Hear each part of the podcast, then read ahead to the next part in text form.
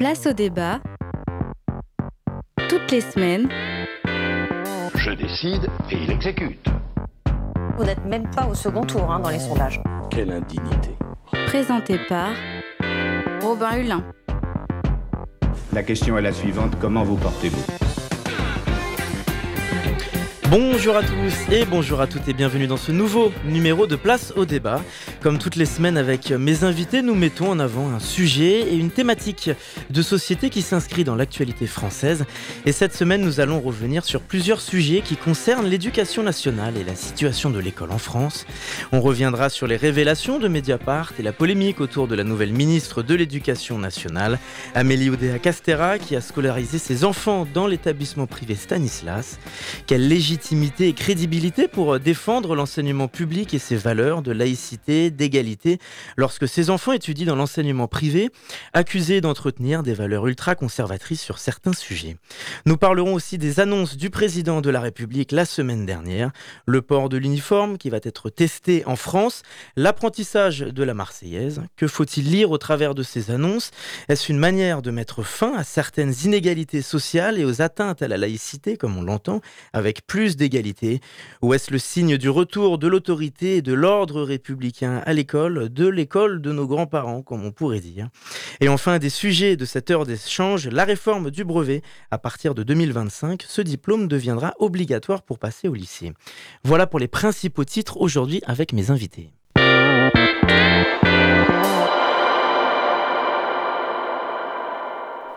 Pour démarrer cette émission, il convient de présenter mes invités autour de la table. Fabien Estelano, vice-président de la FCPE en Sarthe, bonjour. Bonjour. Merci d'être avec nous. Et nous sommes aussi avec Mathilde Jacques et Rose Franchetot du syndicat FSU SNUIPP. Bonjour à vous deux. Bonjour. Merci d'être avec nous. Avant de commencer cette émission et de se pencher un peu sur les différents sujets, parlons d'un peu plus près de vos missions. Fabien Estelano, la FCPE, donc la Fédération des parents d'élèves, réunit environ 140 000 membres en France. 1,3 million de parents ont voté pour elle aux dernières élections. Déjà, quelles sont ses missions premières et quel est son rôle? Alors nous, au quotidien, on essaie de, faire appliquer... Euh, euh, de plus en plus euh, la coéducation au sein des établissements scolaires. On essaie de partager nos expériences aussi et faire que les enfants se trouvent dans une meilleure situation de bien-être au sein des établissements. Et donc on, on est dans les instances de l'éducation nationale et localement dans chacune des écoles et collèges et lycées.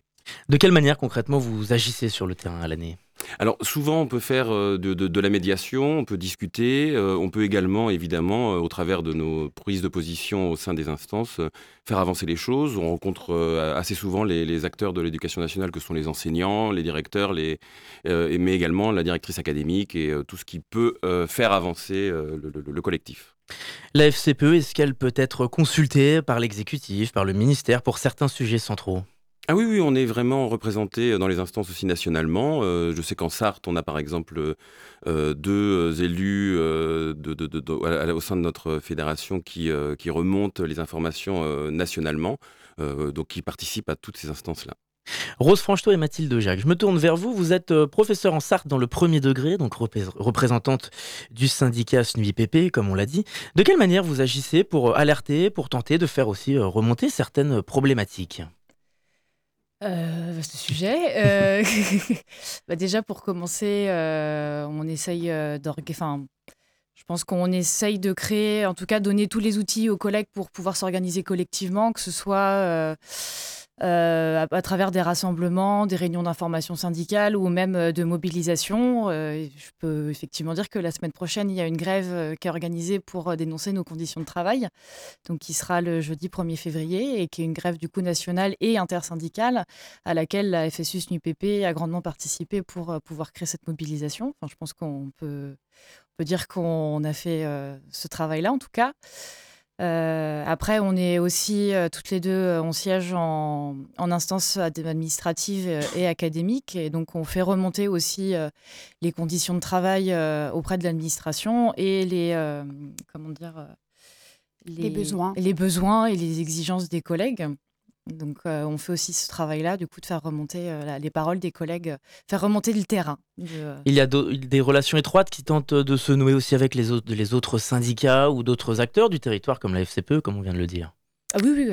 Oui, on l'a vu pendant la mobilisation contre la réforme des retraites, effectivement. L'objectif, c'est véritablement de, de mettre à plat les conditions de travail sur le terrain, comme l'a dit Rose, et, et d'essayer de, faire entendre notre parole auprès du gouvernement. Alors on va se pencher sur le premier sujet du jour qui occupe une partie de l'actualité depuis une semaine, je crois qu'on l'a tous compris, avec la ministre de l'Éducation nationale et des Sports, Amélie Oudéa Castera. Donc la semaine dernière, Mediapart et l'Obs ont révélé que ces enfants étaient scolarisés au collège Stanislas, un établissement privé catholique assez huppé à Paris. Cet établissement aurait adopté à de nombreuses reprises pardon, des postures anti-avortement avec plusieurs cas de discours homophobes et sexistes, selon Mediapart toujours. Mais sur ce débat la légitimité de la ministre de l'Éducation nationale de défendre l'enseignement public et ses valeurs est-elle mise à mal? Comment être crédible après ces révélations? Mathilde Jacques, en tant que représentante syndicale, SNUIPP, quel est votre regard sur ces révélations dont on parle beaucoup depuis euh, presque une dizaine de jours? Alors, euh, la première chose, c'est que euh, euh, on a eu un ministre euh, de passage hein, euh, qui nous a promis fidélité dans sa lettre du mois de décembre et qui est donc resté en poste six mois. Gabriel Attal, donc aujourd'hui à Matignon. Exactement. Il devait avoir d'autres priorités pour reprendre un mot qu'il affectionne. on a donc aujourd'hui Amélie Oudéa Castera qui a tout de suite mis, j'ose l'expression, les pieds dans le plat. je pense que nous avons été à la FSUS NUPP profondément choqués par euh, les paroles qu'elle a pu prononcer pour euh, légitimer l'inscription de ses enfants dans cette école euh, privée. même si elle a tenté tout d'abord un, mensonge en parlant du manque de remplacement dans, le, dans le public. Je, pense que là, on, a droit en tout cas à un débat aujourd'hui sur l'école privée, l'école publique, puisque la ministre qui est censée donc représenter l'éducation publique en France a dit tout simplement que pour le bien-être de ses enfants et afin qu'ils aient une éducation euh, exigeante de qualité, euh, elle avait fait ce choix. Donc, est-ce à dire que dans le service public d'éducation, il n'y a pas d'exigence et il n'y a pas de qualité et que les enfants ne sont pas en sécurité ou ne sont pas heureux et heureuses Voilà, ça pose question. D'autres révélations montrent qu'elle a fait le choix de ne pas scolariser ses fils dans des écoles, dans des classes mixtes. Donc voilà, pour donner un peu les, contours. Je vous ai vu, Rose Franchetot, vous vouliez rebondir? Euh, Oui, par rapport à ce que disait Mathilde, parce que euh, tant bien même, en fait, euh, sur les, propos de la ministre, tant bien même ce serait vrai qu'il y aurait eu effectivement des problèmes de remplacement. En fait, c'est pas les personnels qui font incriminer pour, cette situation-là, qui effectivement, en fait, il y a des problèmes de remplacement du casse national, qui n'était pas effectivement le cas en 2018 quand elle a euh, scolarisé son, son fils aîné. Mais en tout cas, les personnels ne sont pas responsables de cette situation. C'est les politiques gouvernementales depuis sept ans qui font qu'on a moins de moyens de plus, de plus en plus. Et, euh, et en fait, politiques auxquelles elle participe. Donc, en fait, c'est elle-même qui est responsable de, de, de cette situation-là. Sur ce sujet, sur, pour, pour entrer peut-être un peu dans, le fond, est-ce que cet épisode relance aussi le, le, débat entre enseignement public, privé, sur les différents moyens financés, alloués par l'État, les collectivités, et donc un, certain décalage aussi, finalement, parfois?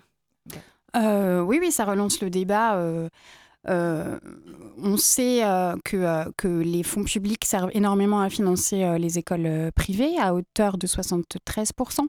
dans le cas de Stanislas, puisqu'on s'est penché sur la question, il s'avère qu'en plus, la région verse des subventions qui sont assez faramineuses. On a donc d'un côté un établissement privé dont vous l'avez dit en plus sort du cadre du contrat qui est passé avec, euh, avec l'État euh, en ayant euh, des, des, enseignements qui ne, qui ne respectent pas les programmes et qui n'est pas non plus dans la mixité sociale et qui bénéficie de fonds supplémentaires, tandis que dans la région parisienne comme dans d'autres, il y a des établissements publics qui ont des problèmes de chauffage, qui n'arrivent même pas à se chauffer.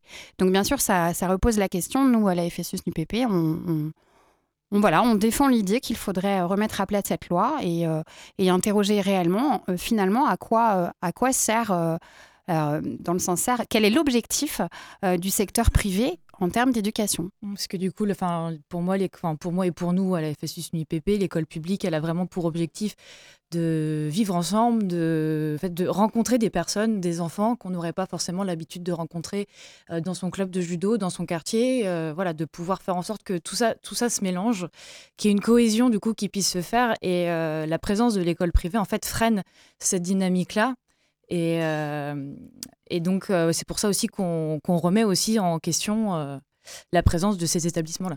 Parce que ce sont quoi? Deux, jeunesses euh, qui vivent dans des sphères parallèles, euh, sans se rencontrer, et finalement qui ne sont pas du tout confrontées aux mêmes problématiques?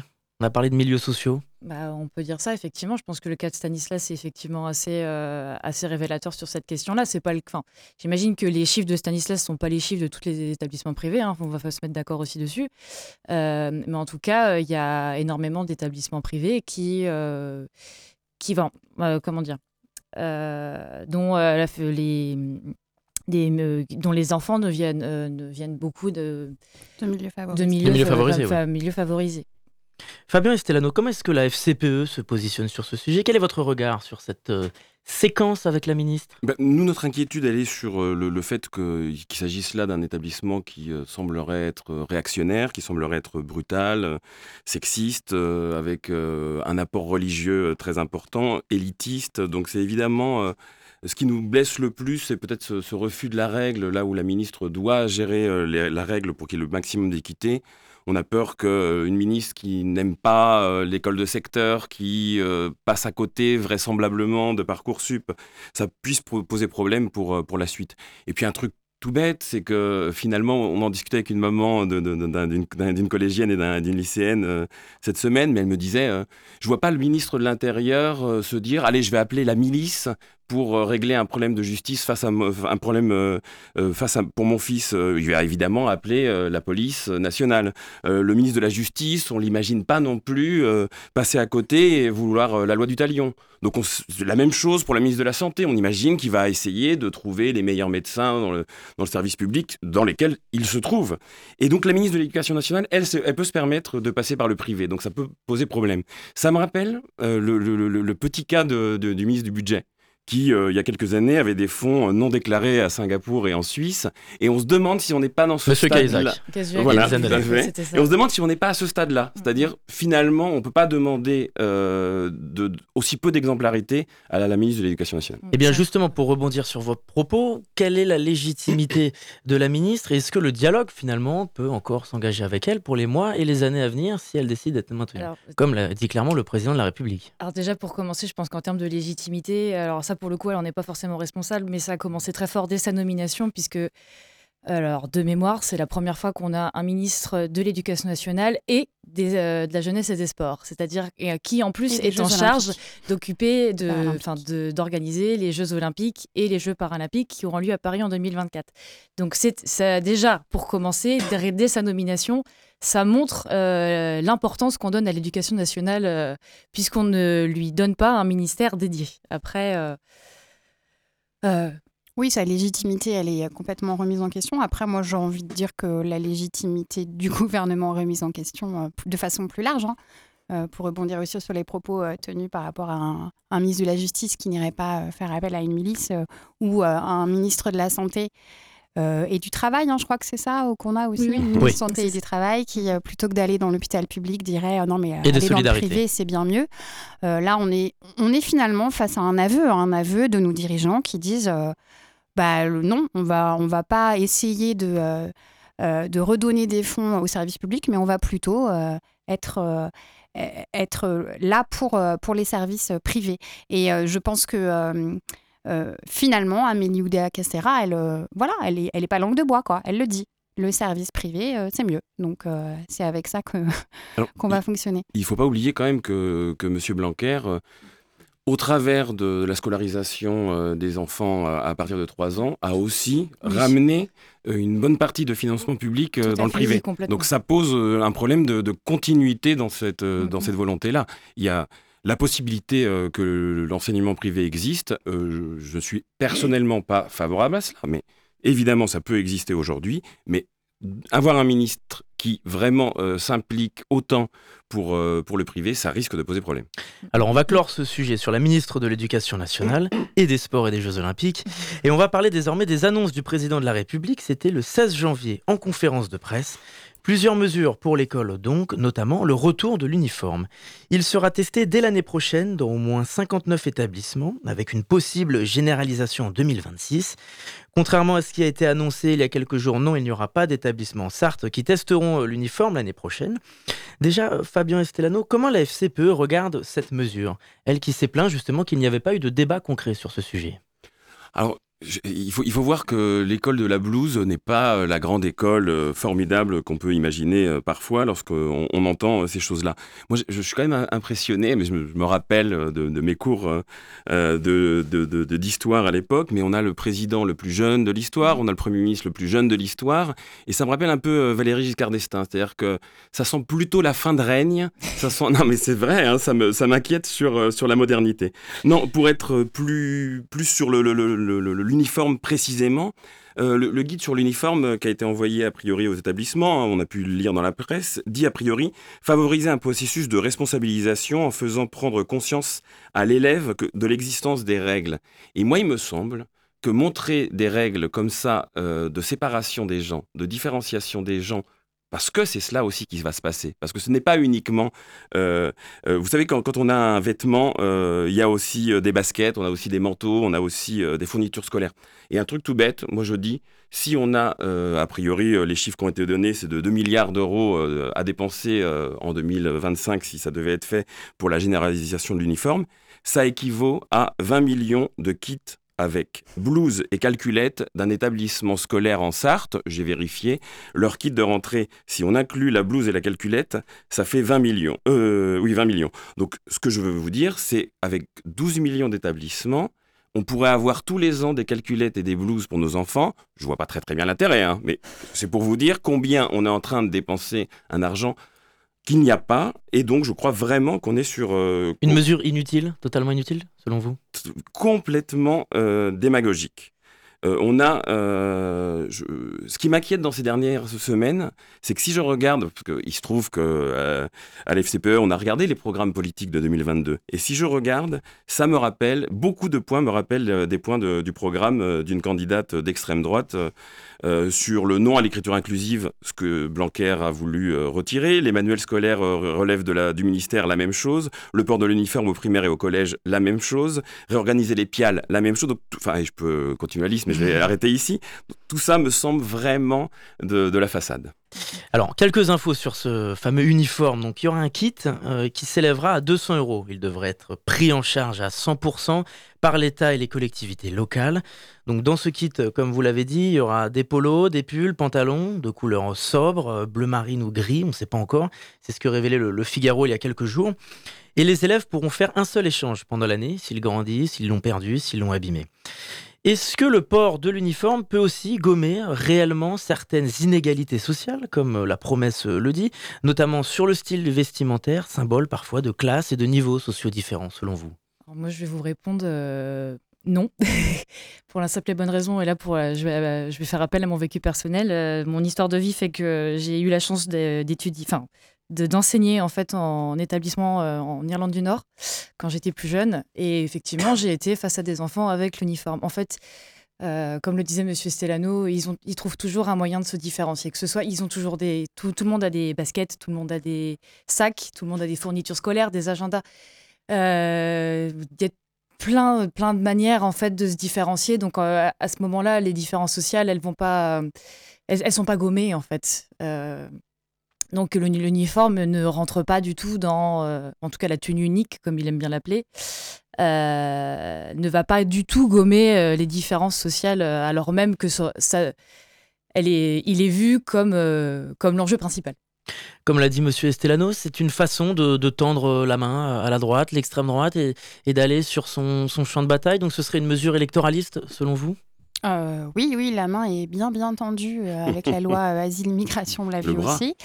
Non, je ne vais pas aller jusque-là. Mais c'est une mesure en plus dont on pourrait, on pourrait aussi renvoyer à M. Macron, mais Nous, sur le terrain, on ne, vous parle pas euh, de gommer les, différences sociales qui existent. Par contre, on vous parle euh, de manque de remplacement, on vous parle de problèmes de formation, on vous parle de manque d'AESH qui sont mal payés, mal formés, pas formés. Euh, on vous parle pour plein d'établissements de problèmes, de difficultés à se chauffer, de, de, bâtiments qui sont vétustes. On pourrait continuer comme ça, la liste est longue. Et finalement, effectivement, lors de son intervention, on a l'impression que si les enfants, les élèves portent un uniforme, eh bien, il n'y aura plus du tout de problème euh, euh, de climat dans les classes, que euh, si on chante la Marseillaise, bah, les, élèves auront une éducation à la citoyenneté. Enfin, on est quand même dans des, déclarations qui sont très simplistes, qui peuvent être dangereuses d'un point de vue idéologique, qui nous inquiètent et que qu'on dénonce fermement. Oui.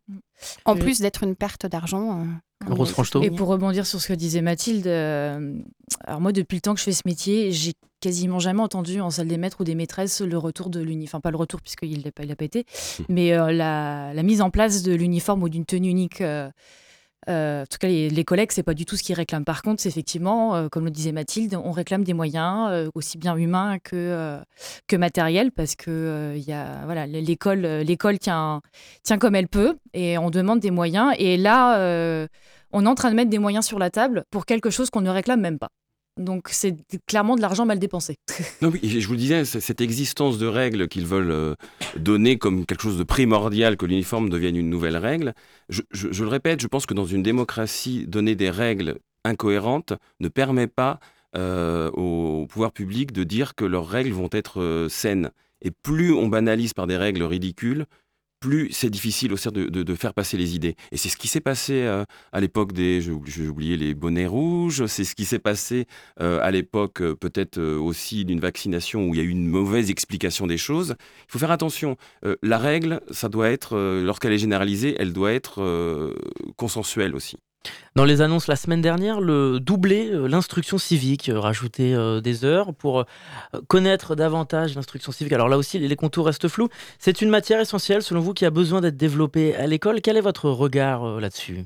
Avec notamment la Marseillaise. Comme Alors, c'est une matière essentielle, mais apparemment, on l'ignore là-haut. On enseigne déjà l'instruction civique sous un autre nom, puisque les programmes passent leur temps à changer, mais c'est quelque chose qui, qui est fait en classe au niveau euh, du premier degré, et dans le second degré aussi, parce que là, il parlait de doublement pour le second degré, je pense.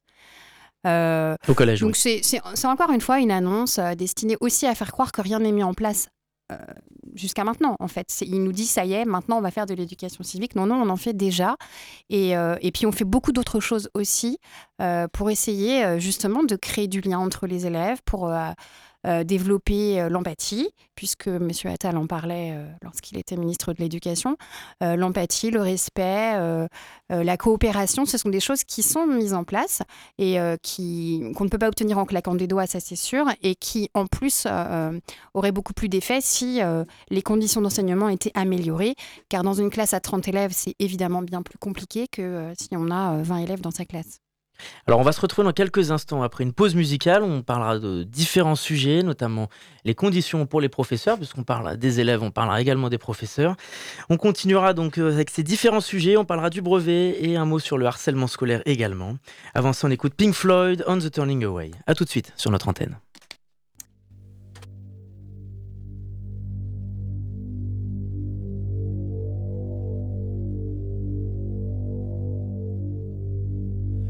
On the turning away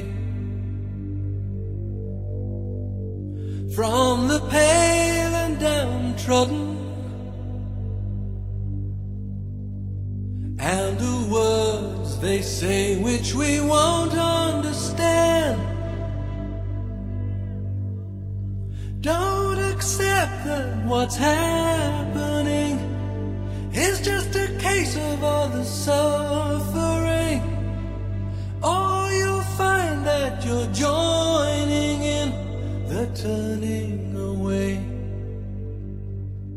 It's a sin that somehow light is changing to shadow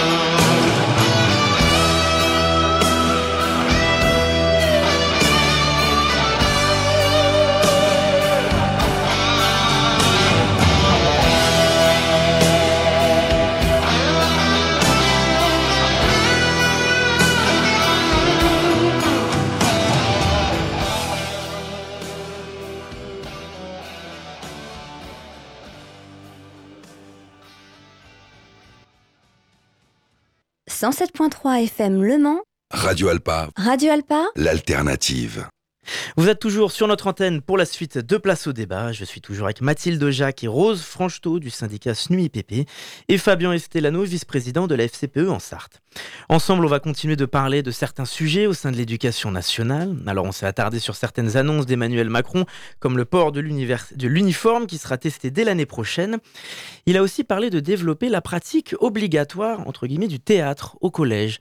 Alors, les syndicats se sont montrés assez dubitatifs face à cette annonce, en raison d'agenda déjà complet pour les collégiens, mais aussi avec quels moyens financiers et budgétaires, et aussi avec quels moyens humains, en fin de compte. Comment le SNUIPP reçoit cette annonce, déjà? De développer la pratique du théâtre au, collège? Déjà, nous, euh, ça, on va dire que ça nous concerne un peu moins puisqu'on est beaucoup plus sur des. Nous, on est un syndicat d'enseignants et d'enseignantes du premier degré, mais pour autant, c'est pas pour autant qu'on n'a pas un avis sur la question. Euh, après, oui, c'est ce que c'est ce que vous disiez. En, soi, on n'est pas contre le fait de euh, de d'instaurer le théâtre d'instaurer le théâtre de façon obligatoire. dans, de façon obligatoire dans les programmes. euh, néanmoins c'est ça c'est la question c'est qui c'est où euh, qui s'en occupe euh, le professeur de français le professeur de PS le professeur de maths à quel moment ou aussi est-ce qu'on fait ça dans une salle de classe lambda? Est-ce qu'on fait ça dans l'amphithéâtre si l'établissement en a un? Est-ce qu'on fait ça au gymnase? Là à l'heure actuelle il n'y a aucun texte réglementaire. Donc en fait, les collègues du second degré doivent, euh, dès mois de janvier, commencer à anticiper ça sans avoir de texte, de texte cadrant. Donc euh, vous, vous imaginez euh, le flou artistique dans lequel les collègues se trouvent. Voilà, on est encore dans l'effet d'annonce de toute façon. le théâtre est pratiqué, je pense, dans beaucoup d'établissements. Moi, je vais vous, juste vous citer ma belle-sœur qui est prof de français.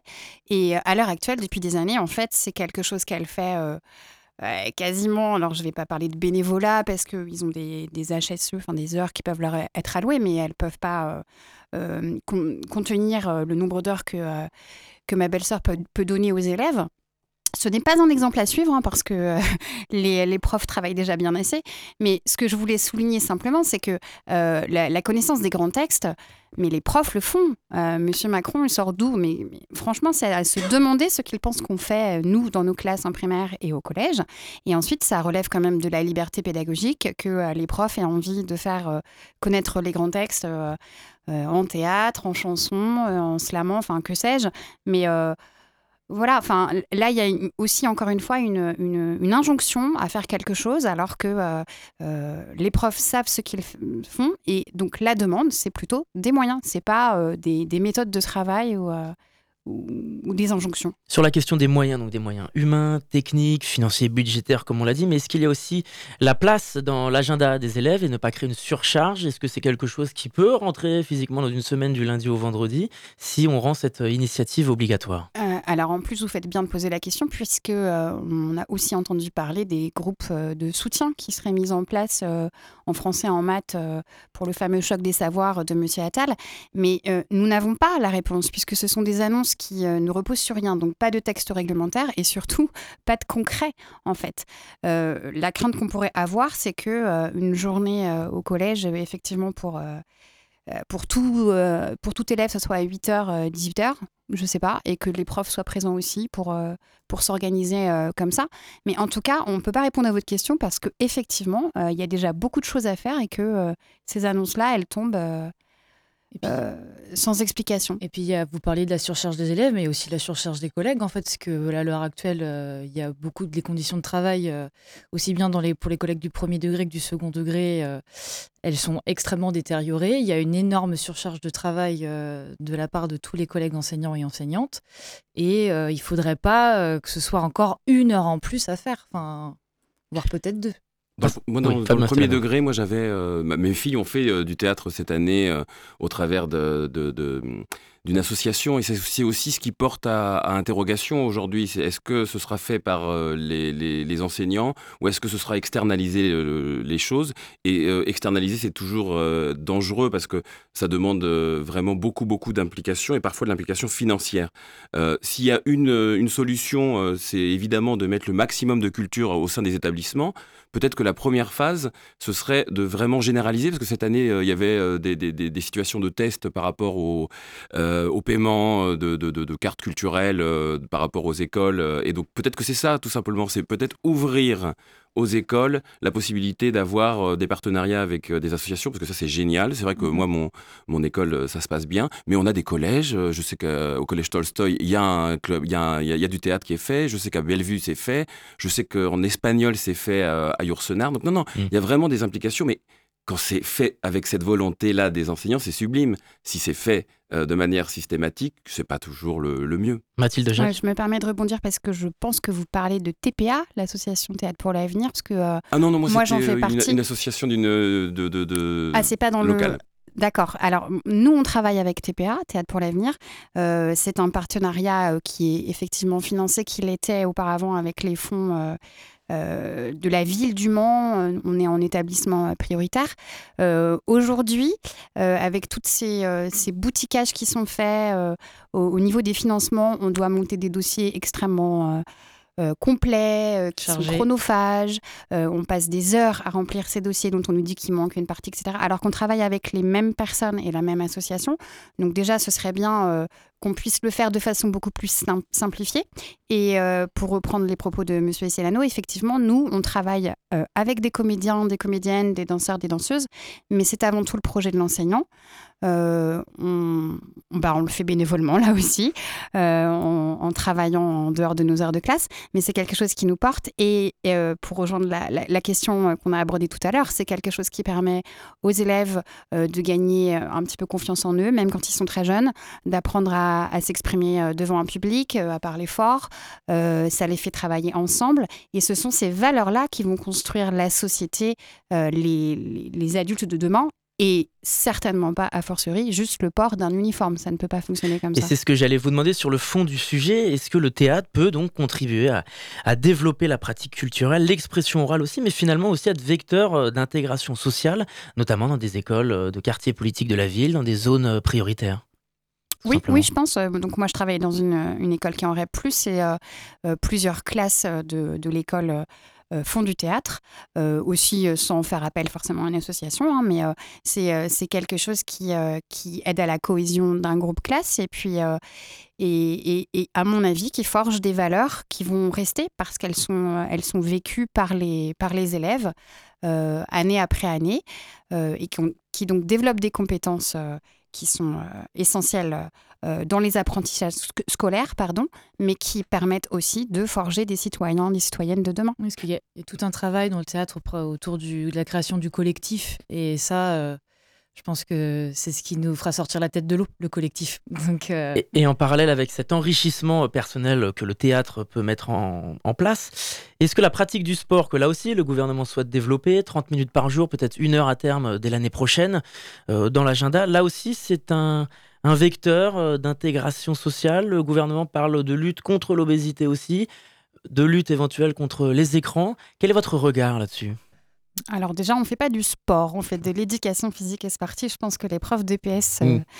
nous Se reprendraient. battent énormément Euh, pour, parce euh, que euh, là aussi, à travers l'éducation physique et sportive, on apprend des valeurs. Alors, on apprend euh, les règles à respecter, euh, les rôles à tenir, mais on apprend aussi euh, euh, à essayer de se dépasser soi-même, même si, euh, par exemple, euh, effectivement, bah, on est en surpoids ou on n'est pas doué euh, dans une euh, discipline. Mais euh, voilà, ça va bien au-delà que de la pratique sportive.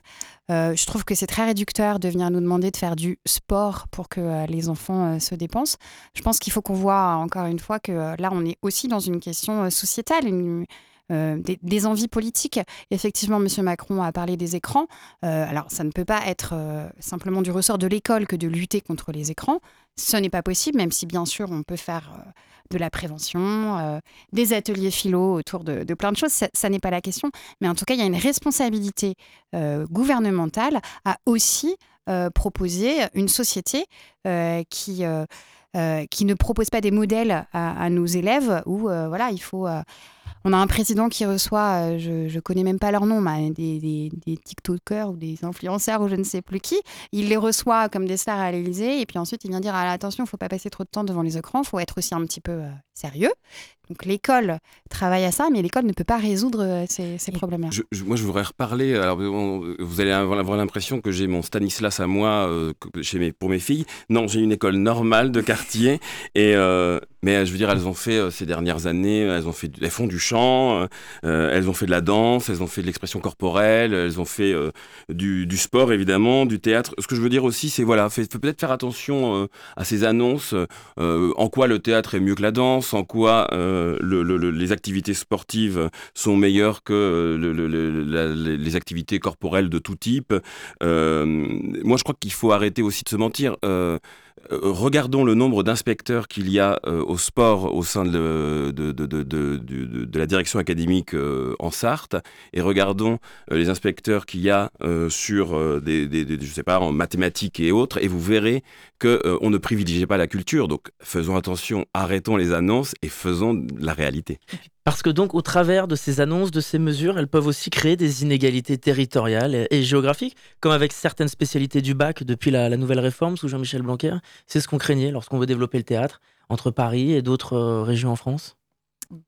Alors euh, oui, des inégalités territoriales, on peut en voir, parce que pour revenir sur la question du sport, les fameuses APQ que Jean-Michel Blanquer à l'époque nous avait sorti il y a deux ans et demi, euh, tout ce qui avait été dit, c'était qu'il fallait que ce soit 30 minutes quotidiennes par jour. Euh, en disant que ça pouvait être sur n'importe quel temps, c'est-à-dire bah, est-ce que la récréation c'est compté comme un temps d'activité physique?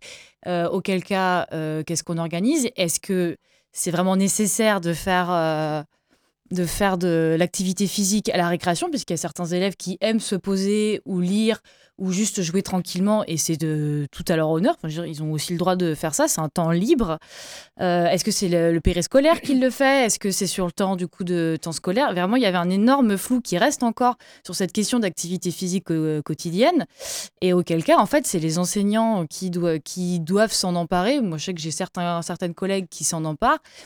C'est pas le cas de toutes. Euh, donc effectivement, ça, va, ça risque forcément de créer des, des, Des inégalités. des inégalités territoriales. Mais, mais l'équi- l'équité territoriale, c'est euh, c'est- c'est pas dans, dans, dans, dans le, il n'a pas le vent en poupe euh, fa- face au gouvernement. Ce gouvernement a créé euh, les contrats locaux d'accompagnement, c'est euh, donner de l'argent spécifiquement à quelques établissements. Euh, Il y a les, les cités éducatives aujourd'hui qui, qui existent, c'est pas normal. On a parlé tout à l'heure, euh, l'argent qui est donné dans le, dans le privé euh, est, est une, une, manière de mettre de l'argent euh, extrêmement sonnant dans, dans l'enseignement privé. Donc tout cet argent, on, peut le débloquer aussi et, le débloquer pour que l'école aille mieux. Et puis nous, on a une, une volonté à l'FCPE, c'est aussi que qu'il y ait un droit opposable pour le mode d'accueil jusqu'à 3 ans, parce que c'est aussi ça la réflexion de l'équité territoriale, c'est de penser à tous nos enfants euh, et pour qu'ils aient la possibilité de rentrer euh, à l'école. Et par exemple, on est inquiet euh, par le nombre d'enfants de, de, moins de 3 ans qui diminue chaque année dans nos écoles. les très Mhm. petites sections disparaissent petit à petit. Donc non, non, si on veut vraiment être sérieux, il y a vraiment des choses à faire pour l'équité. Et ce que vous voulez dire, c'est qu'au travers de ces annonces, de ces conférences de presse, de l'exécutif, pour renforcer le niveau à l'école et apporter des réponses sur la neutralité de la laïcité, on se détourne du sujet, de l'essentiel? Il n'y a pas de réel cap d'avenir, de vision globale? Ah oui, parce que la, la grande difficulté, c'est qu'aujourd'hui, on ne nous parle pas euh, de, de- de- de l'immense sujet que sont les locaux euh, des établissements scolaires. Dans le premier degré, c'est une catastrophe parfois. Euh, la, la- la- cantine, on ne nous parle pas de ce sujet qui est super important. Euh, la vie scolaire dans les collèges, ça, c'est quelque chose qui peut faire de l'équité. Euh, L'encadrement également, on nous parle pas. Là, on nous parle de, de- de- de mettre les AED et les AESH. Alors, excusez-moi, c'est les assistants d'éducation et, et, euh, les assistants euh, pour personnes handicapées. Je ne suis pas. euh, aide à élèves en situation de handicap. et, et donc voilà, changer certains statuts, alors que nous, dans, dans les écoles, dans les collèges, ce dont on a besoin, c'est de CPE, donc de conseillers d'éducation, et euh, d'assistants d'éducation qui soient euh, stables et euh, dans des conditions euh, correctes. Donc il y a plein plein de choses encore à faire. La santé à l'école, on a beaucoup parlé de la santé mentale euh, ces dernières années, nous aussi euh, au, au plan local, parce qu'on pense que c'est important. Le- les rasettes sont importants. Alors mesdames, je pense que vous êtes euh, bien mieux spécialisées que moi. Euh, la mixité, lorsqu'on a euh, la sectorisation des collèges qui, ont été, qui a été faite en Sarthe actuellement, qui est une, une gifle envers la, la mixité, ça, ce n'est pas possible. Donc ça, il y, y a plein de choses encore à faire. Euh, L'éducation pour tous, euh, au travers de, le- de, de, de, l'école inclusive, euh, bien mieux gérée que sont des changements de- d'appellation entre, euh, je vais encore faire un sigle, Mhm. c'était les, j'ai oublié, là je me, ne- je me souviens plus, bon peu importe, les, les, les, les passes qui étaient des Oui. piales précédemment. Donc voilà, des changements ridicules. Donc on a plein de choses. Et pour la citoyenneté, on parlait tout à l'heure. euh, je crois que si on enseignait euh, à nos enfants jusqu'au lycée pro- pro- professionnel, par exemple, le droit du travail, euh, si on consultait plus les établissements en interne, des petits référendums locaux, si on faisait la semaine de la démocratie à l'école, si on la faisait véritablement, parce qu'elle n'est jamais faite à plein véritablement, si on laissait plus de place aux parents à l'int- à l'intérieur des établissements pour que ça vive, et plus de laïcité et plus d'antidiscrimination, et ça c'est un rappel pour Madame la Plus ministre. de place aux parents, c'est-à-dire plus de place Alors- pour décider, pour, être, pour que la parole soit davantage prise en compte? Bien sûr, voilà. Vous avez le on- sentiment qu'elle n'est pas assez prise en compte? Ah, on ne fait pas assez partie euh, de, de certaines décisions. Euh, Lorsque euh, la sectorisation a bougé, euh, alors je crois que les syndicats ont eu encore pire que nous, puisque lorsque la sectorisation a été modifiée ou a été proposée en Sarthe, on a été euh, les avant-derniers invités à pouvoir euh, parler, qui étaient euh, deux semaines avant euh, le rendez-vous euh, euh, politique euh, pour eux. Et c'est vrai, je m'excuse, les syndicats ont été invités la semaine d'après nous, donc euh, on était nous-mêmes, voilà, donc vous n'étiez pas important pour eux non plus. Non, c'est- la place euh, que les parents peuvent avoir est très importante. Et là, je, je vais encore faire un, un bravo à l'école maternelle de mon secteur. Euh, Il y a des rencontres euh, tous les lundis ou un lundi sur deux, je crois. Il y a des rencontres parents avec le directeur, comme ça, un petit café de, Mm. euh, le, le matin. Et ça, c'est super important. Donc, participons collectivement. Alors on va parler un petit peu maintenant des professeurs, parce qu'on a parlé des élèves, on a parlé de l'apprentissage, mais au travers de ces annonces, est-ce qu'on ne parle pas assez des moyens? Alloués aux professeurs Ça, on l'a dit, parce que l'exécutif l'avait promis il y a plusieurs mois, selon lui, la rentrée euh, 2023, plus aucun professeur euh, titulaire ne, ne gagnera en dessous de 2000 euros. La rentrée, elle était il y a 4-5 mois maintenant, une revalorisation de 125 à 250 euros net par mois. Alors en tant qu'enseignante du premier degré, en tant que représentante syndicale, est-ce que vous êtes en mesure d'affirmer que cette promesse a été tenue? Elle n'a pas été tenue, cette promesse-là, euh, puisqu'il y a, euh, Alors, j'ai plus effectivement les chiffres en tête, mais en tout cas, ce qui est sûr, c'est que oui, il y a plus d'un ou d'une collègue qui touche moins de 2000 euros à l'heure actuelle. Les professeurs des écoles stagiaires, par exemple, il me semble qu'ils doivent être à plus un peu 1600, 1170 euros. Alors, de toute façon, c'est très simple à regarder. Il suffit d'aller voir la grille indiciaire. N'importe qui, à l'heure actuelle, peut regarder, juste taper grille, euh, grille d'échelon sur, sur Internet et la voir. C'est des données qui sont publiques, c'est notre salaire. euh, Et vous avez des salaires qui sont à. Enfin, les premiers salaires sont à moins de 2000 euros, ça, c'est sûr. Il y a un système de primes qui, qui s'applique. Alors, euh, il y en a tellement que.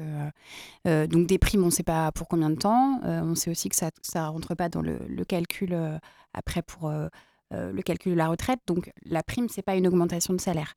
ensuite, moi, ce qui m'effraie beaucoup par rapport au salaire quand on parle des enseignants, c'est la dernière annonce de Macron aussi qui parle de méritocratie.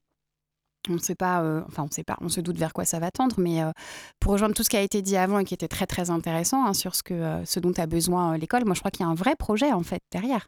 Vous posiez la question, est-ce que est-ce qu'il sait le gouvernement sait-il où il va? Ah oui, oui, bien sûr, il sait très bien où il va. Il va vers vers un glissement vers une privatisation euh, de l'éducation, je pense vraiment, parce que euh, euh, tout, tout, ce qui a été dit tout à l'heure, le gouvernement est au courant, hein, on l'a dit, le rôle des syndicats, le rôle de la FCPE ou des associations de parents, tout ça, ils, le savent, et pourtant, on a l'impression qu'ils vont dans, dans, le sens inverse. Donc, la méritocratie, pour, pour nous, ça rejoint l'idée que euh, voilà, il faudrait donc rentrer dans, euh, les, financements dont vous parliez tout à l'heure, les CLA, les cités éducatives, donc faire des projets qui vont plaire, qui vont être validés par les, euh, les collectivités locales et, l'inspection. là, on n'est plus du tout dans l'égalité et l'équité au niveau de l'éducation nationale. Alors malheureusement on est rattrapé par le temps donc on accélère, on va se tourner vers le dernier sujet du soir. Mm. La nouvelle formule du brevet des collèges qui aura lieu à partir de 2025. Ce diplôme deviendra obligatoire pour passer au lycée, c'est euh, Gabriel Attal qui l'avait annoncé, avec 40% de la note finale en contrôle continu, 60% lors de l'examen. Les élèves qui n'obtiendront pas le brevet seront scolarisés en prépa lycée pendant un an pour combler les lacunes et assurer une bonne transition entre le collège et le lycée. On n'en sait pas plus pour le moment. Alors même si vous êtes professeur dans le premier degré, quel regard vous portez sur cette nouvelle forme de brevet, du brevet? Est-ce qu'elle peut être une solution crédible pour combattre les lacunes et les problèmes de niveau scolaire qui montent, selon euh, certains en France? Ou à l'inverse, c'est quelque chose que vous craignez? Alors moi, la première chose, c'est qu'effectivement, c'est quelque chose qui m'inquiète. Euh, Premier élément que j'ai en tête, c'est les retours des collègues euh, qui exercent en lycée, euh, qui nous disent qu'effectivement, à l'heure actuelle, l'état mental des élèves lycéens et lycéennes est euh, vraiment mis à mal. Quand on entend parler, quand j'entends parler une collègue qui me dit qu'elle a une élève de terminale qui est en burn-out parce que, alors que c'est une élève excellente et qui se met une pression énorme pour avoir le bac, quand mes collègues estiment que, enfin les collègues du second degré estiment qu'ils ont à peu près dans leur classe 30, c'est une estimation, hein, il n'y a pas de chiffre clairement, mais en tout cas, eux pensent qu'ils ont une 30% de leur effectif de classe qui est sous médicaments. Puis pour pouvoir gérer du coup cette, le, la pression en fait du bac, c'est-à-dire qu'en fait cette pression-là, on va la décaler du coup, on va la renouveler aussi pour les élèves de troisième, à dire que euh, voilà, il y a une pression du coup qui va être faite sur les jeunes collégiens euh, qui euh, ont certainement alors même si la scolarité est importante, mais il y a aussi tout un développement personnel qui a à faire aussi à côté, à où l'école peut participer, mais qui ne peut pas se faire sous une forme de pression pour avoir le, brevet, pour pouvoir accéder du coup ensuite aux études auxquelles on aspire. Vous craignez en tant que professeur dans le premier degré que cette mesure se mette, puisse se mettre en parallèle avec euh, l'école primaire et qu'il y ait aussi des évaluations renforcées, plus exigeantes avant l'entrée au collège, donc pour les élèves de CM1, de CM2 alors oui, donc il y, a déjà des évaluations enfin, qui, portent ce nom, mais qui ressemblent plus à des tests euh, cognitifs. Euh, voilà, je suis ancien de CP, donc je connais bien ces évaluations nationales. Donc oui, il y a le risque qu'il y en ait d'autres. Euh, au-delà de ça, il y a aussi à travers euh, les annonces d'Atal le risque euh, de la fin des cycles, le travail en cycle. Qui permet donc de, projeter sur plusieurs années l'acquisition d'une compétence. Et avec la réforme du brevet et les dernières annonces, il y a aussi la remise en question des compétences elles-mêmes. En fait, il y a un retour en arrière avec l'idée qu'il faut des notes et il faut que les élèves aient certaines notes pour pour accéder euh, au brevet. Et ça, c'est une vraie interrogation parce que euh, le travail en compétence, il a demandé beaucoup de temps lorsqu'il a été mis en place euh, par les professeurs. Et puis, il a été surtout le fruit d'une longue réflexion. Donc là, on a l'impression que c'est balayé d'un coup sans qu'on sache vraiment pourquoi. Et ensuite, la compétence, elle permet quand même à l'élève lui-même de se situer réellement, de savoir s'il sait faire ça ou s'il connaît ça ou s'il ne le connaît pas. Donc oui, ça pose question. Ça pose question sur, euh, sur l'intérêt pour les élèves euh, de cette réforme. j'ai peur. Fabien Estelano. Pardon, j'ai peur sur le, la prépa lycée. on a connu ça hein, il y a quelques années, des, écoles privées qui faisaient, des lycées privés qui faisaient ce type de dispositif. et j'ai peur que ce soit encore une porte ouverte supplémentaire euh, lorsqu'il euh, faudra euh, ouvrir une classe de prépa lycée où il n'y aura que 20 élèves, on va dire non, on va pas pouvoir l'ouvrir dans tel établissement public et donc ça va ouvrir les portes mmh à cette prépa lycée dans les lycées privés. Et d'autre part, les, les, les prépas lycées qui ont pu exister dans le privé il y a quelques années n'étaient pas des succès. Donc faisons attention à ce type de dispositif. Et puis l'entrée, je rappelle, vraiment pour que personne ne, soit dupe, cette entrée en lycée, c'est vraiment une entrée en lycée général technologique et professionnel. L'enfant ne pourra pas non plus mmh. avoir cette possibilité-là. Donc c'est un recul de, de, très nombreuses années. Et puis il y a la, volonté de la mise en concurrence des, établissements, mhm. puisque euh, les chiffres vont être publiés sur le, taux de réussite, euh, avec l'idée pour les parents, j'imagine, de se dire bon bah si, euh, si mon enfant est un peu en difficulté dans tel établissement, le taux de réussite est meilleur. Et comme il y a moins de mixité sociale dans les établissements privés, il y a effectivement une crainte d'une fuite encore vers le privé. Alors il va être l'heure de conclure cette émission rapidement avant de rendre l'antenne. Est-ce qu'il y a des actualités, des mobilisations à venir pour le SNUIPP, notamment en lien avec la loi immigration, mais pas seulement? Alors oui, comme je disais en début d'émission, effectivement, jeudi 1er février, donc euh, il y a appel à grève du coup euh, et mobilisation puisqu'il y aura une manifestation qui partira de mémoire à 14h de la DSDEN. Donc euh, cette mobilisation a pour, disons, revendication première en fait l'amélioration de nos conditions de travail. puisque là encore, on, a, euh, on réclame des moyens depuis de nombreuses années et là, on sait que pour la carte scolaire qui va jouer, on va encore, on va encore devoir rendre des postes. Euh, donc on va encore être dans le négatif, donc ça veut dire qu'on aura encore moins de moyens et qu'il y aura certainement des fermetures de, de classes en grand nombre. Ce sera, c'est fortement à craindre. Et demain, jeudi à 18h, il y a un rassemblement euh, contre la loi asile-immigration à la préfecture. Il y en avait un déjà dimanche dernier. on continue. Euh, la FSU euh, euh, dénonce cette loi et demande au président de l'abroger donc ce jeudi 25 janvier. Merci beaucoup à vous trois d'avoir répondu à notre invitation. Merci à vous. Merci. Mathilde Jacques et Rose Franchetot euh, du syndicat SNUIPP, Fabien Estelano, vice-président de la FCPE en Sarthe. Pour ma part, je vous retrouve ben, ce jeudi, comme euh, tous les jeudis pour Cédactu, mais le prochain numéro de Place au débat, ce sera la semaine prochaine et on parlera des centres sociaux qui eux aussi sont en mobilisation le 31 janvier. C'est une émission que vous pouvez réécouter en podcast sur radioalpa.com et sur toutes les plateformes d'écoute. Dans quelques instants, c'est l'amphi compagnie de Charlie Pless. Et pour ma part, je vous dis à très vite sur notre antenne.